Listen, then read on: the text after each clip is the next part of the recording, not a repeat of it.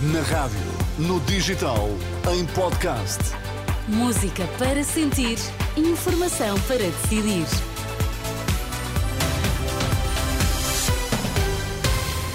Atualizamos agora toda a informação na Renascença. Vamos saber quais os títulos em destaque. Boa noite. A Aliança Democrática vence eleições nos Açores, mas sem maioria absoluta. Pinto da Costa deixa uma palavra de apoio a Fernando Madureira depois da Operação Pretoriano.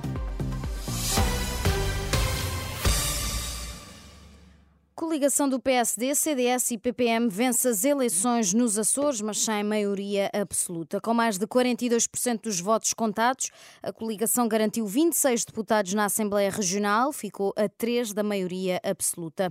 Logo a seguir está o PS, que ficou em segundo lugar, com 23 deputados eleitos.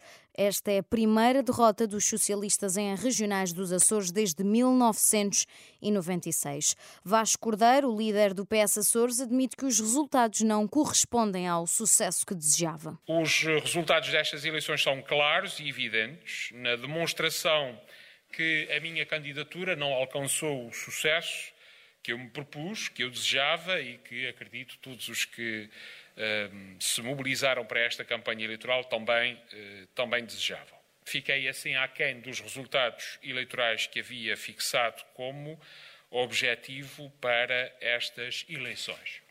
E é importante que, uh, abrindo-se agora uma nova fase, temos muito trabalho pela frente.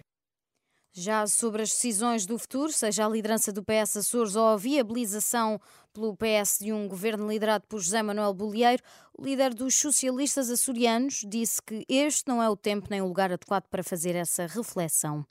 O Chega, por seu turno, diz que está disponível para trabalhar com o PSD precisamente a partir de agora, para assegurar a estabilidade nos Açores. André Ventura diz que o partido não aceita acordos de incidência parlamentar, quer mesmo fazer parte do governo regional. A partir de hoje mesmo, começaremos a trabalhar para, em conjunto com o PSD, que venceu aparentemente estas eleições, podermos ter um governo para quatro anos com estabilidade governativa na região autónoma dos Açores. Isto significa que só haverá estabilidade governativa nos Açores se houver um acordo de governo para os próximos quatro anos. Já a coordenadora do Bloco de Esquerda, Mariana Mortágua, diz que o resultado de garantir um deputado não é satisfatório. O Bloco de Esquerda não cumpriu o seu objetivo nestas eleições.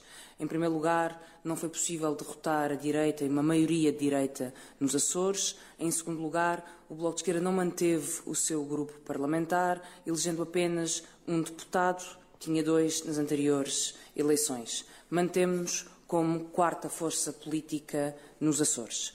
O presidente da Iniciativa Liberal, Rui Rocha, destaca o, eh, aliás, destaca o crescimento de 25% do partido e diz que a grande derrotada da noite foi a esquerda. A Iniciativa Liberal, pela sua parte, eh, fará aquilo que eh, tem dito que faria sempre.